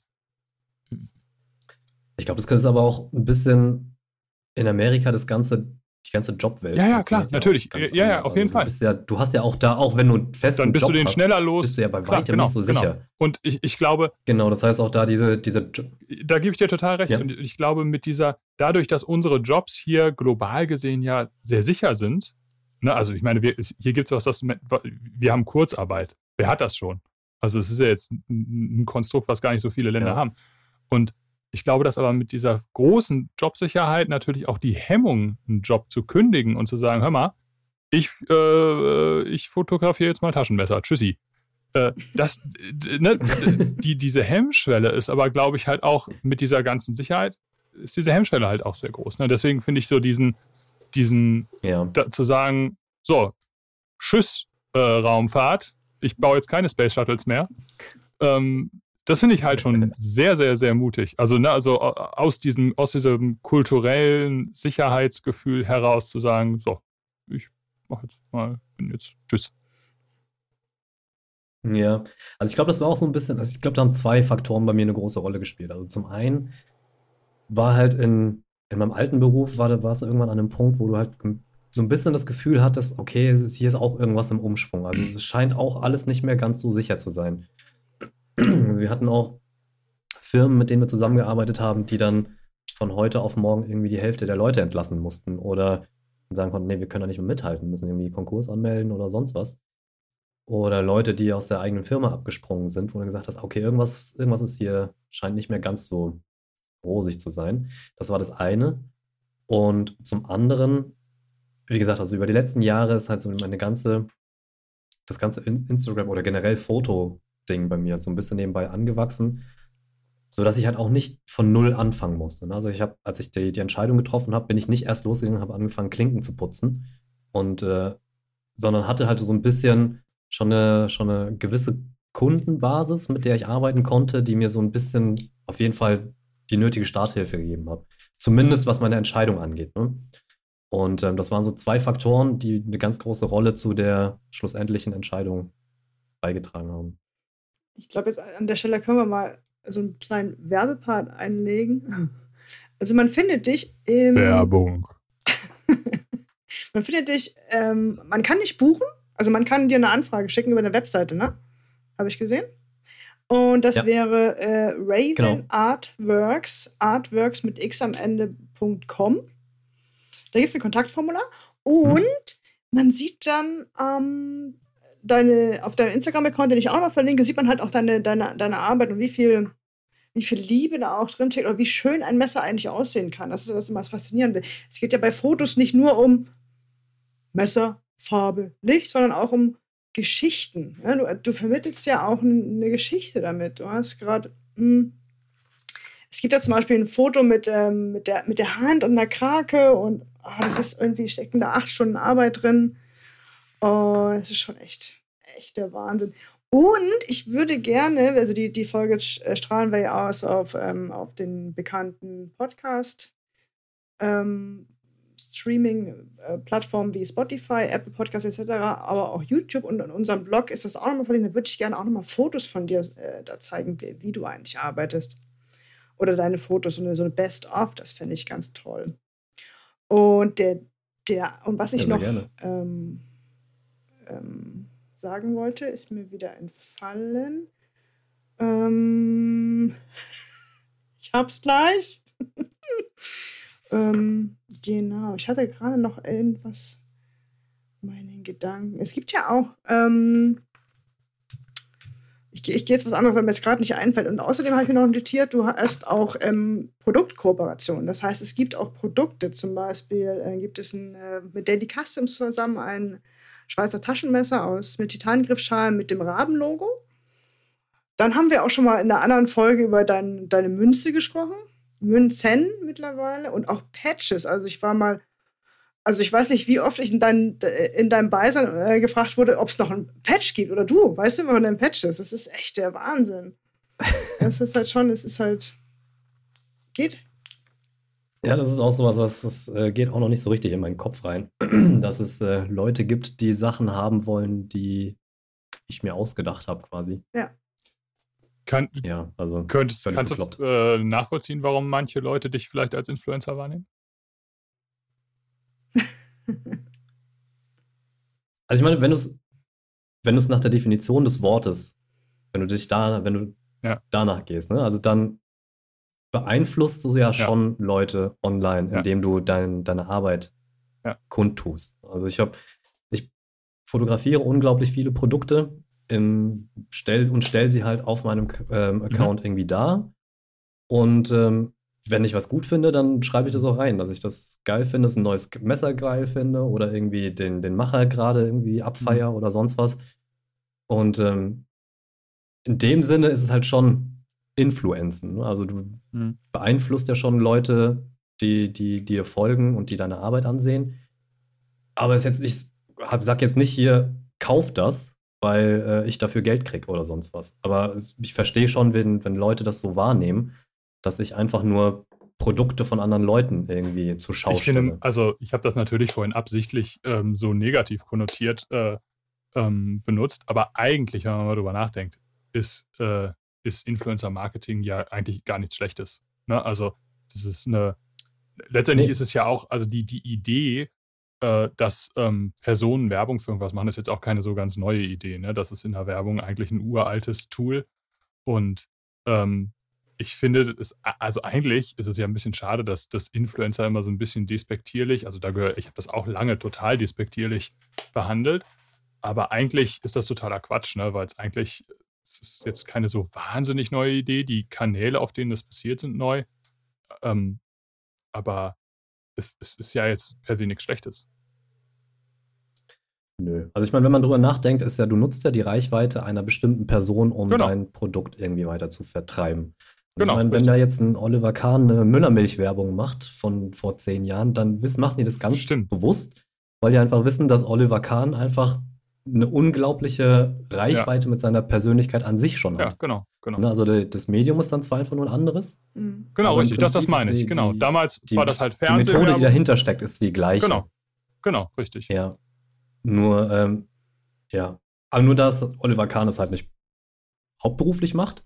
Und nee. wenn dann ein Influencer sowas hauptberuflich macht, dann ähm, neigen Leute schnell dazu zu sagen, okay, der ist nichts anderes als eine wandelnde Litfaßsäule. Und äh, so kannst du es halt auch sehen. Ne? Also wenn du nichts anderes machst als Aber du brauchst ja eine Litfaßsäule. Sachen von anderen Leuten zu bewerben. Ja, ja, klar. Ja, aber, genau. Ne, aber es muss ja irgendwie, irgendwo Aber ich meine, muss es ja eine Plattform geben. Mhm. Ja, das ist halt, ich, das ist halt nur so ein kleiner Unterschied, ob du hauptberuflich Litfaßsäule bist Mhm. oder einfach nur eine, eine relativ große Reichweite hast, aufgrund von was auch immer du gerade sonst machst und diese Reichweite einfach nebenbei mitnutzt. Aber dann könnte man ja auch zum Beispiel die Frage stellen, ob nicht jemand, äh, der, also man könnte jetzt ja zum Beispiel mal fragen, ähm, wie groß ist denn Oliver Kahns Kompetenz im Bereich Milch? Und ist nicht jemand, der sich den ganzen Tag mit Milch beschäftigt, nicht vielleicht etwas kompetenter äh, in, der, in, der, in der Auswahl der Produkte, die er bewirbt und kann da vielleicht auch so ein bisschen qualifizierter was zu sagen? Ne? Also, wenn man das jetzt mal auf Messer überträgt, keine Ahnung, ist mir relativ hupe, ob, ob, ob Sylvester Stallone irgendwie Werbung für ein Rambo-Messer macht, weil ich vielleicht davon ausgehe, dass der jetzt gar nicht so ein Messernerd ist. Oder, aber wenn ich jetzt jemanden sehe, der so wie du so einen krassen, Inf so, so, so einen äh, äh, Account auf Instagram mit so einem Influencer-Anstrich, sagen wir mal, be be betreibt, dann kann ich ja vielleicht auch davon ausgehen, dass da eine gewisse Qualifikation hintersteht, wenn so jemand sagt, oh, das Messer ist geil. Das war Ja. jetzt ein bisschen wirr. Das ist ja auch so das, was der, der Grundgedanke von Influencer-Marketing. Ne? Genau. Dass du halt aufgrund der Auswahl des Influencers schon die genau die richtige Zielgruppe ansprichst. Die dem aber auch Und- vertraut. Weil, also die. Genau, eben darum. Weil es halt jemand ist, der sich vielleicht in der Szene viel bewegt und vielleicht sich auch gut auskennt und äh, eventuell schon eine gewisse Kompetenz mitbringt und dementsprechend weiß, wovon er spricht. Und deswegen Mhm. suchen sich dann Leute genau die, die Influencer raus und nutzen dann halt eben so sein, seine Zielgruppe äh, oder beziehungsweise seine Person, um genau an die Zielgruppe ranzukommen und dann eben so dieses Vertrauen schon direkt mitzugeben. Ja. Ja. Sam, wenn jetzt, Also auf jeden Oh. Fall sehr, sehr spannend. Es ist Total. was, was in den letzten Jahren gerade, also wie, du sagst ja schon, im Prinzip ist es nichts Neues, aber ähm, du siehst halt jetzt, wie, wie immer mehr Firmen darauf anspringen und wie der, wie, wie der ganze Wandel so ein bisschen dahin führt. Also ich glaube auch nicht, also ich glaube auch, dass wir bei weitem noch nicht so das, das Potenzial ausgeschöpft haben, was, was das angeht. Und das alles auch noch so ein bisschen diese negative äh, Assoziation hat, so mit dem, mit dem Begriff. Aber so grundsätzlich, ich glaube, so, was, was das Potenzial angeht, ist, glaube ich, noch einiges daraus zu holen. Es gibt ja auch, also es gibt ja auch, man kann ja auch Influencer auch als, man, ne, es gibt halt, wenn jetzt Sam jetzt mit einem Waschmittel vor der Waschmaschine stehen würde, würde ich auch sagen, ja, ist jetzt vielleicht nicht ganz so, aber es ist ja für mich auch so ein bisschen Expertenwissen, weil du hast mehr als ein Messer in der Hand gehabt, du weißt, wie ein äh, Messer flippen soll, damit es dir Spaß macht. Und genau das vermittelst du ja dann auch in dem, das macht mir Spaß, das flippt wie Hulle. Ähm, oder der Clip ist super um, und dann und diese und deine Meinung und diese Authentizität vermittelst du ja und das ist halt wichtig, dass du immer authentisch bist, immer sagst, wie zum Beispiel weiß ich, dass du jetzt kein Laneyard-Fan bist und wenn du jetzt sagen würdest, boah ja, hier, das ist jetzt voll mein, Ist er nicht? nee, Nee, also zumindest nicht am Messer. An, an Tools und Pry-Bars und sonst was sehr gerne, wenn es dann irgendwo in der Pouch versteckt ist, aber ich hasse es, wenn ich ein Messer in der Hosentasche stecken habe und da dengelt irgendwas an meiner Endlich Hosentasche jemand, rum. der das, der Zer- mich versteht. Zerkratzt mir notfalls Oh, noch ja. den Clip Ich- oder, oder sonst was. Sehe ich ganz genauso. Nee, brauche ich nicht. na, ich muss, ich könnte das auch gerne. Ja, weil du an deinem Sebenza dein, dein 20 Jahre altes Sif-Lanyard hast, äh, wo, wo wahrscheinlich, also was heißt wahrscheinlich, das gilt ja mittlerweile als hinreichend erwiesen, dass Corona in deinem, deinem Sif Sebenza. Ich, ich möchte, dass wir ein Foto von Maxis Ja. Lanyard von ihrem Sebenza in die Shownotes packen. Ich habe das gar nicht mehr dran, weil wir doch den Backspacer Was? jetzt haben, weißt Ach ja, der wir Backspacer, Ähm, stimmt. aber das stimmt. Problem ist, ich kann keine, kann keine äh, Lanyards binden. Das muss ich noch ein bisschen lernen, aber dann habe ich da voll Spaß dran. ja, aber sonst bin ich, also ich bin eher Team, Team Lanyard, weil ich finde, das macht das Messer noch äh, mehr zu deinem Messer. Aber ja, anderes Thema. Wir- ähm, mir ist wieder eingefallen, was ich vorhin wollte. Ich wollte vorhin fragen, Sam, wenn das jetzt jemand hört und sagt so, boah, ich bin voll Messerfan, aber ich ähm, ähm, brauch, würde jetzt dich gerne mal, dass du ähm, Sachen, ich würde dich gerne buchen, aber ich habe jetzt einen Auftrag, das beinhaltet keine Messer. Du fotografierst aber auch an, alles, also auch Menschen, also Teamfotos machst du ja. Ähm, also es müssen jetzt keine Messer sein, richtig? Das ist jetzt, es ist halt. Nee. Genau, also das ist so das, wofür ich ein bisschen ja. bekannt geworden bin. Ne? Also für Produktfotos im Bereich EDC. Seien es jetzt Messer oder Kugelschreiber oder Münzen oder sonst was. Aber ich komme ja ursprünglich so ein bisschen aus dem Porträt- und für die Leute, die uns äh, nur zuhören und nicht zusehen, Maxi hält gerade eine Ausgabe des Messermagazines in die Kamera, wo Fotos zu sehen sind, die Sam für uns gemacht hat vom Giant Mouse Ace Farley Slip Joint. Für den Fall, dass, du uns, dass du uns nicht hörst, hier steht es auch nochmal ganz klein. Das ist uns, also im Messermagazin. Das ist auch nochmal. Ja. Das war aber nicht das erste, was du für uns gemacht hast, glaube ich, ne? Du hast doch davor schon mal. Na. Nee, das erste war das vom, vom Heidi. Ja, ne? Genau. Mhm. Genau. Da gab es das. das war, ja, ja, ja. Genau, das mit den zwei Heidis, die, ja, die ja, Produ ja. Produktionsvariante von Bestec und das Custom. Genau, Heidi. das war ein geiles Foto. Ja. Was auch in der live Ich muss sagen, ich habe auch Sam in den letzten Wochen so ein bisschen herausgefordert. Er, er musste auch Silber fotografieren. Das hat er auch super gut gemacht. Weil Silber ist halt so ein bisschen, als wenn du dich vor dem Spiegel stellst und fotografierst. War das, war das eine Herausforderung für dich, Sam? ja, so ungefähr es war anders. Ähm, also ich musste noch, musste ein bisschen umdenken. Also wenn du, wenn du jetzt, oder wenn man mir jetzt ein Messer gibt, dann weiß ich ungefähr, aus welchem Winkel sieht es gut aus, wo muss ich das Licht hinstellen, damit irgendwie hier ein Swatch auf der, äh, auf der Klinge gut beleuchtet ist oder wie auch immer. Bei Silber habe ich jetzt noch nicht so viel gemacht. Musste ich ein bisschen umdenken, aber ähm, hat auch funktioniert, glaube ich. Also ich habe bisher noch keine Beschwerden von Maxi gehört, von daher ist jetzt nicht so, dass ich mir da jetzt ein Bein ausreißen musste, aber es war, hat auf jeden Fall so ein bisschen gedauert, bis der Schalter bei mir dann umgelegt war. Also, also was ich vorhin sagen wollte, also ich, ich komme ja ursprünglich so aus der Event- und Porträtfotografie, wo du ja nicht keine Produkte einfängst, sondern im besten Falle Momente einfängst. Und deswegen ich glaube, das war auch das ein bisschen, was dazu beigetragen hat, dass meine Fotos am Anfang so relativ schnell Anklang gefunden haben, weil es eben nicht diese klassische Produktfotografie war, sondern, ähm, keine Ahnung, ein Opinel in den Bahngleisen oder ein Quaken im Burger. Also einfach sowas, was du sonst nur noch nicht gesehen hast. Und das habe ich halt eigentlich nur gemacht, weil ich es nur so kannte. Also ich ich war es halt gewohnt, Konzerte zu fotografieren und irgendwie Porträts, wo du Leute in schmeichelhafte Situationen bringst und das abzulichten. Und das habe ich einfach so eins zu eins in die EDC-Fotografie übertragen, einfach nur, weil es das ist, was ich am besten konnte zu der Zeit. Und ähm, ja, also ich mache halt nicht nur Produktfotografie, aber es ist halt so das, was ich mittlerweile so hauptsächlich am meisten Ir mache. Irgendwann kam ja dann der Schritt, wo auf deinem Instagram-Account Fotos von dir selber aufgetaucht sind. Also es war ganz lange deine, deine Fotos und dann konnte man vielleicht ab einem gewissen Punkt auch sagen, dass es so, da kristallisiert sich jetzt so ein Stil heraus. Ist ja immer relativ dunkel, deine Fotos. Ne? Hast du ja auch schon mal gesagt, dass das mhm. halt auch an diesem, ne, dass du ganz wenig mit Tageslicht arbeitest und, ähm, und irgendwann ja. hast du dich dann aber entschieden, jetzt, jetzt trete ich selber vor die Kamera. Warum hast du das gemacht? Ich glaube, ich bin jemand, der sehr schnell, dem sehr schnell langweilig wird. Vor allem mit dem, was ich selbst mache.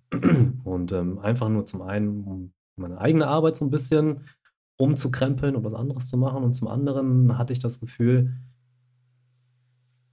also ich will halt nicht nur, dass das alles sich nur um Produkte dreht. Also natürlich, wir sind wir in der EDC-Welt, da sind wir alle verrückt nach den, nach den ganzen Sachen, nach, der, nach den Produkten eigentlich. Aber ich wollte gerade meinem Instagram-Kanal so ein bisschen Menschlichkeit und vielleicht noch ein bisschen Persönlichkeit noch so mit einhauchen.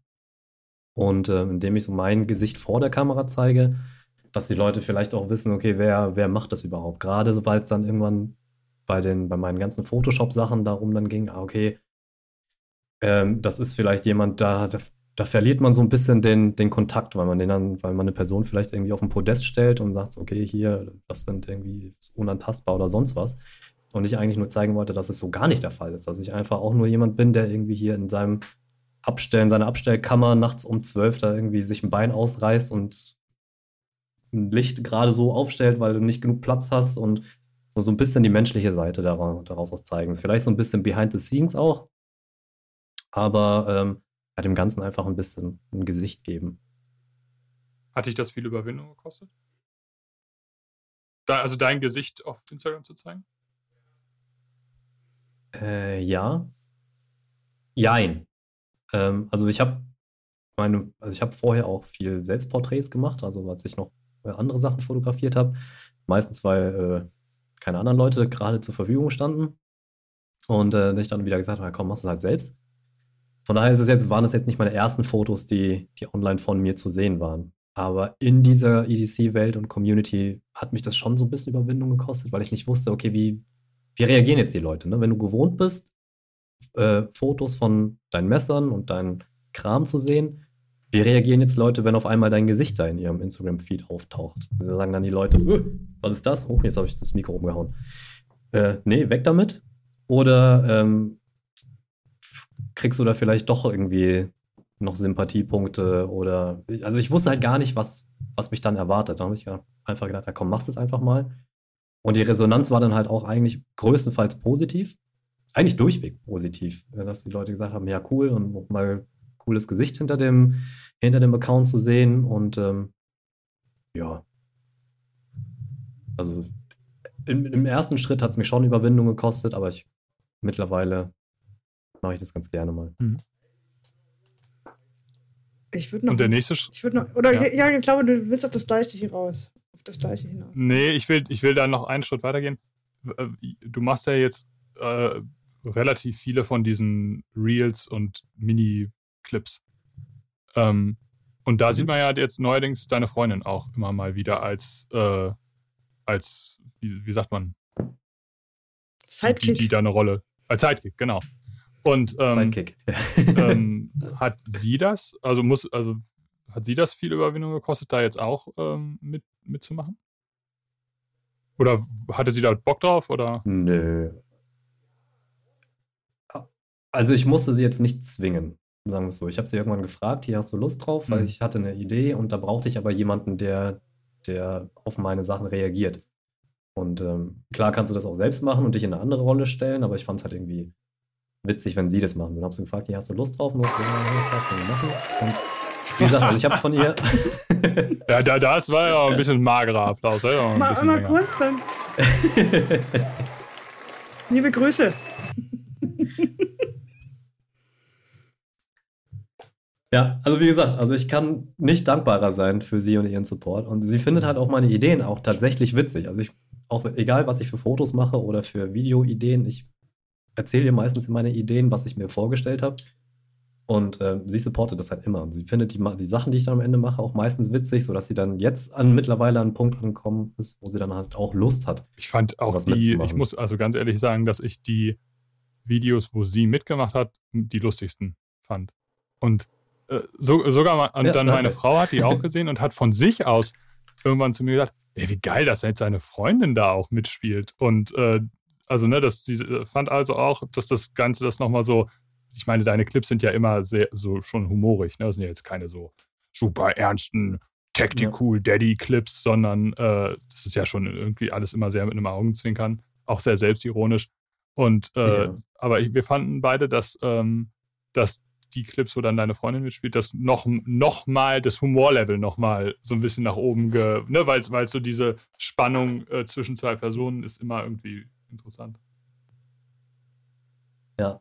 Ich glaube, das war auch so ein bisschen, ich glaube, das war der, der, mein Gedankengang war so der gleiche, den ich hatte, als ich dann den Entschluss gefasst habe, mhm. mich selbst vor der Kamera zu zeigen. Ne? Dass du so ein bisschen die, die Person hinter mhm. der Kamera zeigst. Und mein, wenn du jetzt durch meinen äh, Account durchgehst und die Fotos anguckst, die sind ja schon sehr dunkel, sehr ernsthaft. Und ähm, da wollte ich jetzt eben die, die Videoseite nutzen, um quasi das komplette mhm. Kontrastprogramm dazu zu zeigen, dass du halt sagst, das ist nicht nur ernst, das ist nicht nur irgendwie hier cool und äh, was weiß ich nicht alles, sondern da sind halt, ist halt auch eine, steckt eine Familie dahinter, da steckt auch noch eine Freundin dahinter, die meistens nicht unbedingt oder die, die vielleicht auch mal ähm, zweifelnd dahinter steht und fragst so, ja, was, was, was machst du da eigentlich? Also mit so einem Augenzwinkern, wie du schon sagst, ne? dass du dann so ein bisschen Humor in die ganze Sache reinbringst. Und ähm, ich meine, wenn du jetzt so in der ganzen Messerwelt umherguckst, da siehst du halt 50 Prozent der Firmen, sie fahren halt immer noch diese Tactical-Schiene oder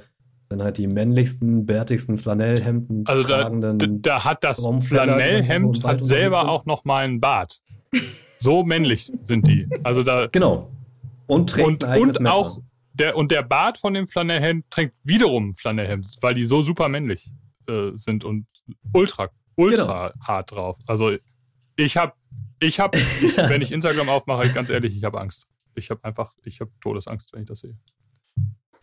Ja, und ähm, also ich wollte das halt so ein bisschen auch gerade so für, für Leute, die ja. neu so in diese ganze Messerszene oder Messerwelt einsteigen, ne, dass du denen so ein bisschen die Hemmschwelle nimmst und sagst, hier ist es nicht nur irgendwie Hardcore-Typen, die irgendwie Baum, Bäume umreißen mit ihrem Folder oder sonst was, sondern das sind halt auch Alltagsgeschichten, Familienväter mit Frau und Kind und sonst was. Also ein bisschen die, die andere Seite der Münze darstellen und das Ganze dann vielleicht noch mit dem Augenzwinkern verpacken. Ähm, ja. Um deine Reels zu sehen, muss man dann auf Instagram sein oder kann man die auch ohne einen Instagram-Account sehen? Das bin ich mir gerade nicht sicher. Ich, ich glaube, du kannst. Das weiß ich gar nicht ja. mehr. Ich habe es noch nie ohne probiert, aber du konntest auf jeden Fall alle Instagram-Sachen auch mhm. ohne Account angucken. Konntest du durchscrollen und dir Bilder und Reels. Ist das nicht mit Fotos Facebook so verlinkt? Ich glaube, mit, kann man nicht immer, ist das nicht so, dass man, nee. Es ist auf jeden Fall mit Facebook verlinkt, aber auf Facebook habe ich nur so, einen privaten ah, okay. Account, wo ich nicht meine Arbeit, also du kannst alles, was auf Instagram postest, parallel auch auf Facebook raushauen. Aber ich habe mich bewusst dazu entschieden, es nicht zu machen, weil mein Facebook ja. immer noch ein bisschen privat ist. Und ähm, ich glaube, mittlerweile kannst du nicht mehr alles uneingeschränkt angucken, wenn du, bei, wenn du nicht bei Instagram bist. Irgendwann kriegst du dann irgendwie so ein Pop-up-Fenster, wo steht, ja, bitte melde dich an. Ja, ich frage nur, weil es gibt sicherlich auch jemand, der uns jetzt zuhört und vielleicht so soziale Medien meidet und das trotzdem vielleicht mal sehen möchte.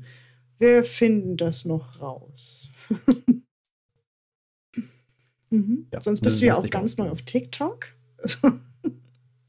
Habe ich gesehen? Ja, seit drei Tagen, glaube ich. Hab gedacht, komm hier, hast dich lang genug dagegen gewehrt, probier's mal aus. Und da auch einfach nur noch mal eine Plattform nur für meine Reels zu haben. Das heißt, du hast in den letzten drei Jahren auch noch mal eine extreme Entwicklung durchgemacht von der Fotografie. Also Videos hast du ja auch schon immer gemacht, aber dann auch noch mal innerhalb der Videografie noch mal eine extreme Entwicklung, weil du ja bei Reels, glaube ich, nur 60 Sekunden Zeit hast, um die ganze Geschichte zu erzählen. Ist das so? Ja. 60 Sekunden? Äh, ja, ich glaube ich glaub schon. Ne? Oder sind es, ich, oder kannst du mittlerweile mehr? Ich weiß es gar nicht mehr. Aber die, die Videoschiene kam irgendwann, weil dann ähm, Marken auch so ein bisschen Videomaterial gebraucht haben. Ne? Also wenn du irgendwie ein neues Kickstarter-Produkt vorstellst, brauchst du auch ein Launch-Video, mhm. wo du dein Produkt vorstellst. Oder wenn du jetzt irgendwie ein neues Produkt an den Mann bringst, hast du halt irgendwie hier für den für den Launch oder für den Release-Tag dann auch noch so ein, ein, Video hast, was du raushauen kannst oder einfach nur ein Produkt-Teaser, um, um Sachen äh, hier anzu, anzustacheln, anzuteasern. Da geht also das, das ging schon immer mehr Richtung, Richtung Video. Und ähm, am Anfang habe ich mich noch, noch so ein bisschen dagegen gewehrt und irgendwann habe ich gesagt, okay, komm, ich mache dir noch ein Video mit dazu. Und mittlerweile macht mir das auch einfach Spaß, dann Videos zu machen. Also es ja. wächst immer mehr. Und ähm, dass, dass dann die sozialen Medien jetzt auch mehr auf Video ab, äh, abfahren und äh, das immer mehr pushen auch. Also das geht dann so ein bisschen Hand in Hand. Also ich habe jetzt nicht gesagt, ich mache jetzt nur Videos, weil ich da jetzt die, meine Reichweite erhöhen kann, sondern ich hatte eh die Videos und äh, wenn Instagram das jetzt auch noch anbietet, ja, dann nutze ich das halt auch noch mit. Du beobachtest ja diese Szene zwangsläufig relativ genau. Was ist denn so deine Vermutung, wohin sich so dieses ganze Thema EDC-Messer hin entwickeln wird.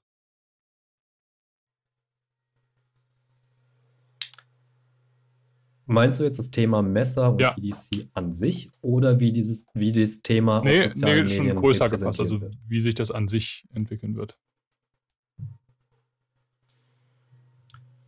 Also ich glaube, wir werden immer mehr kleinere so Microbrands, weil durch die sozialen Medien die einfach Genau, also, oder auch einfach irgendwelche Garagenfirmen oder auch irgendwelche Hinterhofbastler, äh, die dann mehr Fuß fassen werden, was ich unglaublich spannend finde, mhm. weil vorher hatten sie diese Möglichkeit einfach nicht. Ne? Also du, wenn das jetzt irgendwie jemand ist, der zu Hause in seiner Garage Messer schmiedet und einfach unglaublich hohe Qualität produziert, aber keine Möglichkeit hat, die an Mann zu bringen, die Möglichkeit hat er jetzt einfach.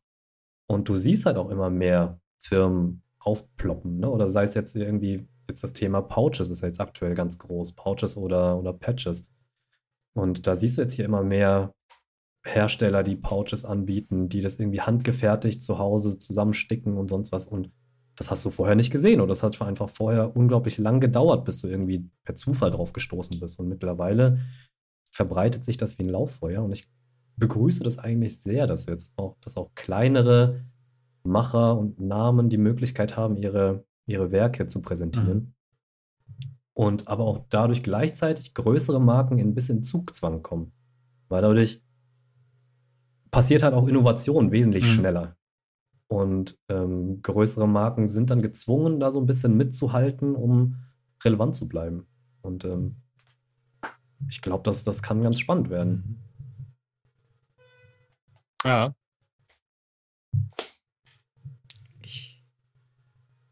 Also es gibt einen Podcast von Lucas Burnley und ähm, TJ Schwartz. Die haben einen Podcast, wo sie hauptsächlich so von der Macherseite sprechen. Äh, und da haben sie auch letztens ein Thema angesprochen, also auch gerade das, ne? also auch so soziale Medien, Blade Show, also generell so Shows, wo du deine Arbeit präsentierst.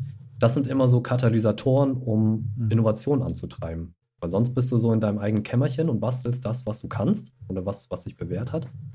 Und erst wenn du das an Mann bringst und verschiedene Sachen gleichzeitig hast und auch gezwungenermaßen so ein bisschen verglichen wirst, dann erzwingst du quasi so ein bisschen Innovation in der, in der Szene, weil du dann siehst, was andere machen und siehst, ah, okay, das gibt's noch und das kann man noch und ja, okay, vielleicht guckst du dir hier ein bisschen noch was ab und da noch ein bisschen was ab. Und ähm, dann passiert Entwicklung einfach wesentlich schneller und ich finde das ziemlich spannend. So, also als Konsument finde ich das sehr spannend mit anzusehen. Wobei, ja, ich glaube, dass das auch ähm, China da eine ganz große Rolle, zumindest in Bezug auf Messerproduktion spielt. Ne? Also früher, als es was weiß ich, vor 20 Jahren, als es jetzt keine so große Produktion dort gab, konnte man ja nicht einfach sagen, äh, hier, keine Ahnung, äh, liebe Spyderco-Leute, ich habe hier ein Messerdesign, das möchte ich, dass ihr mir das jetzt mal baut. Dann haben die gesagt, ja, schön, aber nein. Und heute äh, hast du halt irgendwie ein Design und ähm, kannst dann Kontakt mit zig äh, chinesischen äh, äh, Pro Produzenten aufnehmen und halt gucken, ob du da jemanden findest, der die Kapazitäten hat, dein Design äh, quasi als reines, als reiner OEM-Manufacturer äh, dir zu bauen. Ne? Also ich glaube, das ist ja auch, also diese, ja. dass es diese Infrastruktur gibt, ähm, macht das ja, glaube ich, auch möglich, ne? dass, dass, dass es diese Vielfalt gibt. Auf jeden Fall. Und auch da, also ähm, bestes Beispiel zum Beispiel mhm. Bestech. Ähm, das ist ein chinesischer Produzent, also machen ihre eigenen Messer, aber bieten auch viel OEM-Arbeit an. Und dadurch, dass so viele neue Designer jetzt OEM-Arbeit in Auftrag geben, ähm, kurbeln die dadurch automatisch so oder fordern sie so ein bisschen die, die Qualität von den, von den OEMs ein. Und ähm, irgendjemand hat mir letztens gesagt, Kombu ist ein Designer für Bestech. Und Joseph Vero zum Beispiel lässt ja seine Messer auch bei Bestech fertigen. Und Combo hat mir erzählt, dass durch die Vero Engineering Messer, dass er so viel Wert auf, seine, auf die Qualität seiner Messer legt, dass alle anderen Designer unter Bestech von dem Anstieg an Produktionsqualität mit, produ mit profitieren. Und ich, das ist sowas, das, das finde ich unglaublich geil, weil dadurch kurbelst du generell so ein bisschen so. Du hebst einfach den Standard in der, in der Szene so ein bisschen an. Oder pushst ja. den so, so ein bisschen. Und auch da sind halt so die größeren Marken immer so ein bisschen im Zugzwang. Die sehen ja, okay, die, die Qualität, die jetzt von da kommt, wird immer besser und kann im besten Fall sogar mithalten mit dem, was, weiß nicht, amerikanische äh, Hersteller fabrizieren oder italienische oder sonst wer. Und ähm, dass die da so ein bisschen gezwungen sind, äh, sich selbst auch so ein bisschen mhm. in den Arsch zu treten. Ja, spannend. Ich habe ich hab noch ein paar schnelle Fragen. Ja. Du musst antworten, was dir als erstes einfällt. Oh Gott. Okay. Titan oder Mikata? Titan. Marvel oder DC? Äh, Filme, Marvel, Comics, DC. Quaiken oder Higo no Kami? Quaiken. Schokolade oder Gummibärchen? Uh, Schokolade. Foto oder Video? Foto. Klassiker oder Tra Trends? Äh, kommt drauf an. Instagram oder Facebook? Instagram. 42a-konform oder scheißegal? Scheißegal. M390, D2 oder Magna Cut? In der Regel ist mir das auch scheißegal. Framelock oder Buttonlock? Framelock. Das war. Anderthalb Stunden. Ich habe noch drei. Die drei, meine drei letzten Fragen, Christian. Was ah ja, ja, stimmt. Die, stimmt. Ich, die habe ich noch. Genau. Wenn du noch, wenn du noch was hast, das wären jetzt noch meine drei. Ich habe alle meine Klammern, ich habe alle meine Klammern hier geschlossen.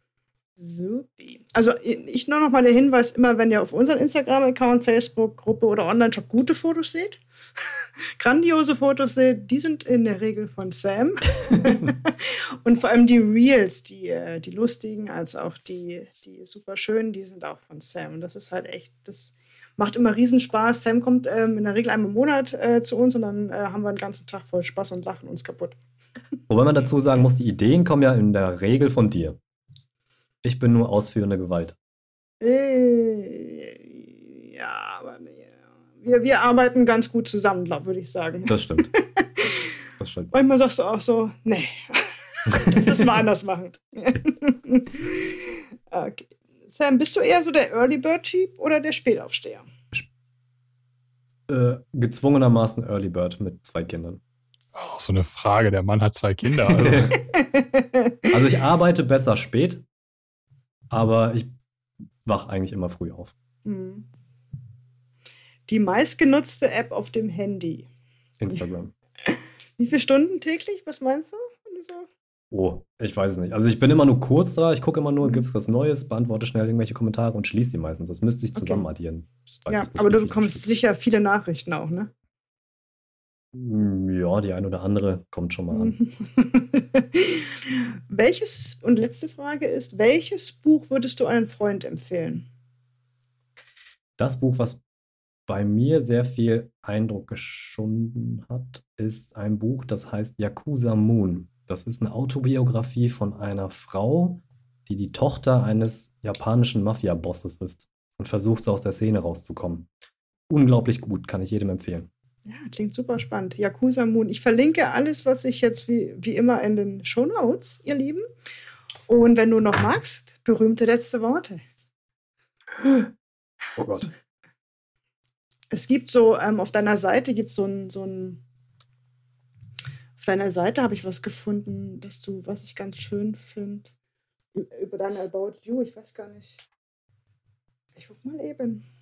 Das fand ich so als Inspiration. Da steht was. Ähm, ähm, ich ich, ich fange mal an mit Photography is an amazing tool too. Vielleicht so als Inspiration. Ja. Also ich weiß nicht, ob du darauf hinaus willst, aber ich werde immer oft gefragt, was kannst du so für Fototipps geben? Mhm. Und was ich jedem ans Herz legen kann, ist, fotografiere alles, immer, jederzeit also egal wie gut oder schlecht ist, aber je mehr du das machst, desto mehr verstehst du dann halt, was funktioniert, was nicht funktioniert, was dir gefällt, was dir vielleicht nicht gefällt und äh, dadurch entwickelt man sich dann automatisch weiter und ähm. Ist einfach, also Fotografie ist einfach ein Tool, was mir unglaublich nah am Herzen liegt und was ich schon immer geliebt habe und ähm, auch wenn jetzt alle Leute aufschreien und sagen, nee, hier Fotos sind jetzt tot, alles ist nur noch Videos, werde ich, glaube ich, immer noch weiter Fotos machen, auch wenn sie keiner mehr anguckt. Aber ähm, ja, also da braucht sich keiner Gedanken machen, dass es dann irgendwann keine Fotos mehr gibt von mir. Ja, schöne Worte. Ich glaube, man, man merkt ganz, ganz, äh, ganz krass, dass du die Fotografie liebst. Seit deinem zwölften, minus äh, mindestens zwölften Lebensjahr. Ja, absolut. Ja. Vielen, vielen Dank, dass du da warst. Also, dass wir ich habe zu danken. haben, dass du dir Zeit genommen hast für uns. Vielen, vielen, vielen Dank, dass ich da sein durfte. Gerne, gerne. Alles klar, ihr Lieben. Bis bald. Tschüss. Tschüss.